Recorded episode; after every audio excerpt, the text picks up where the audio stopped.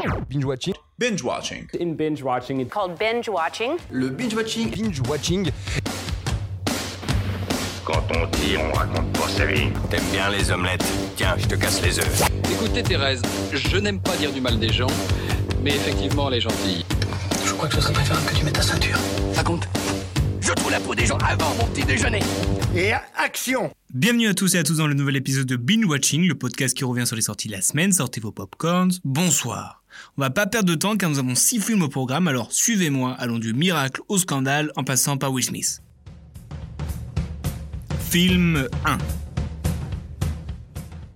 Garabandal de Brian Alexander Jackson, le 18 juin 1961, dans un petit village du nord de l'Espagne à Garabandal, quatre jeunes filles affirment avoir vu la Vierge. Cela crée l'événement dans le village, alors entre ceux qui cherchent à comprendre la vérité, la foule qui se fait de plus en plus nombreuse et la hiérarchie qui ne veut pas croire à ça, fait un sacré micmac. Alerte, ceci est un AV. Vraiment horrible. En plus, je me suis retrouvé dans une salle remplie de fans. Je, fais des guillemets, vous voyez pas. Donc, fans de cette ville au miracle. Je ne comprends pas pourquoi le film se retrouve sur le grand écran. C'est un film amateur joué par des amateurs. Scénario par des amateurs. Enfin, vous, avez compris l'idée. Il en est presque comique. À tout moment, je pensais que quelqu'un allait crier surprise! Mais malheureusement, non. Bref, ce film au miracle n'en est pas un. Film 2 je voudrais que quelqu'un m'attende quelque part de Arnaud Villard. Dans une belle maison familiale, on retrouve Aurore qui fête ses 70 ans entourée de ses quatre enfants d'âge bien différents. Jean-Pierre, l'aîné, a alors endossé le rôle de chef de famille suite à la disparition de leur père. Et nous allons le suivre ainsi que Juliette qui est enceinte, Margot qui est photographe et Mathieu, un angoissé de la vie. Mais leurs vies vont changer suite à une terrible décision de Jean-Pierre, interprété par le touchant ce film annonce haut et fort que cette famille aurait pu être la vôtre, mais pas vraiment, à dire. On touche bien le bobo parisien tout de même.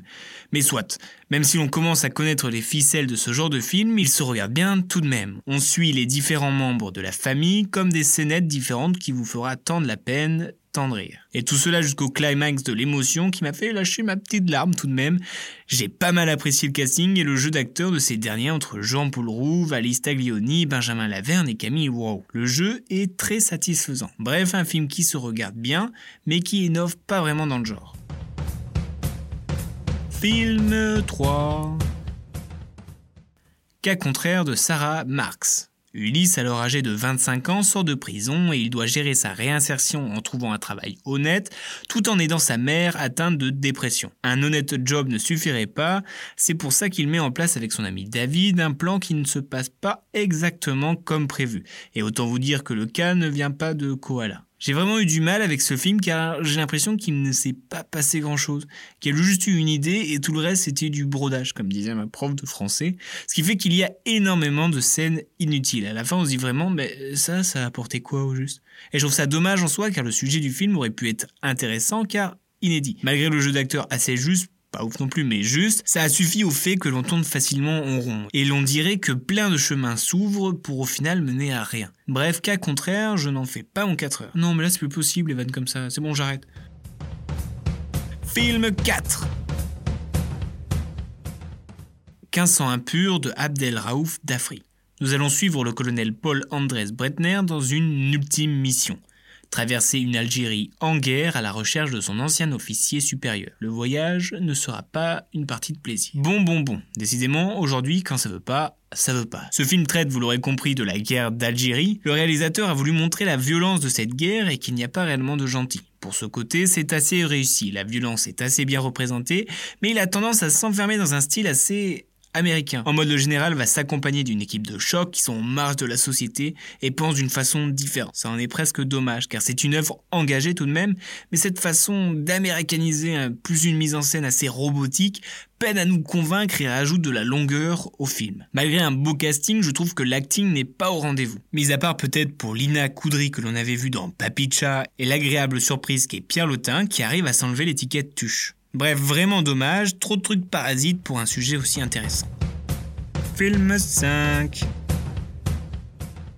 Scandale de Jay Roach. Ce film, inspiré de faits réels, nous plonge dans les coulisses d'une chaîne de télévision qui est l'emblématique Fox News. Nous allons suivre ces femmes journalistes qui ont réussi à briser la loi du silence pour dénoncer l'inconcevable. Ce docu-fiction traite excellemment le sujet et revient étape par étape sur l'affaire du PDG de Fox News, Roger Ailes, un gros salaud qui harcèle et viole ses animatrices aux jupes courtes. Il nous montre bien le point de vue de ces femmes qui osent parler, mais pour quel prix? On voit bien que leurs mots coûtent cher et peuvent risquer leur carrière. Le dynamisme du film fait que l'on décroche pas d'une seconde et le tout porté par un trio d'actrices top, à savoir Charlize Theron, Nicole Kidman et Margot Robbie, et un fabuleux John Lithgow dans le rôle de Roger Ailes. Il y a vraiment eu un gros travail au niveau du maquillage, la ressemblance avec les vrais protagonistes est vraiment troublante. De plus, j'ai bien aimé le montage et les différents plans. Un coup, on va être dans le feu de l'action à observer dans les bureaux de la Fox, puis un coup, regard caméra, ensuite des témoignages, et le tout s'enchaîne à merveille. Bref, Scandale est aussi intéressant que réussi. Dernier film. Bad Boys for Life d'Adil El Arbib et Bilal Fallah. C'est le retour des Bad Boys Mike et Marcus, ou Will Smith et Martin Lawrence, pour une nouvelle affaire. Alors qu'ils songent à la retraite, Marcus va se faire influencer par Mike pour revenir. Alors, entre histoire du passé, nouvelle technologie et amitié, ce nouvel opus va dans tous les sens. Bon, comme tout blockbuster à l'américaine, on s'attend à un blockbuster à l'américaine. Et malgré tous les clichés que l'on trouve habituellement, eh ben je me suis pas ennuyé.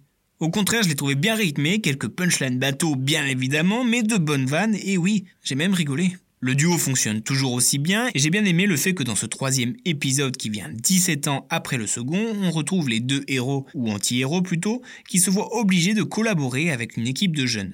Certes, c'est bateau, mais ça m'a plu. J'ai été surpris avec certaines scènes d'action vraiment bien réalisées avec quelques trouvailles bien sympathiques. Rajoutons à cela des références qui font sourire, comme le fait qu'il parle d'High School Musical alors qu'il y a Vanessa Hudgens, ou le fait que Martin Lawrence dit à Will Smith qu'il se croit dans Men in Black. Bref, ce sont toutes ces petites choses qui font que l'on passe un bon moment, bizarrement.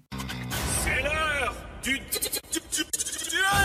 alors pour ce qui est du classement, en dernier je mets le chef-d'œuvre Garabandal, puis viendrait cas contraire suivi de près d'un sang impur.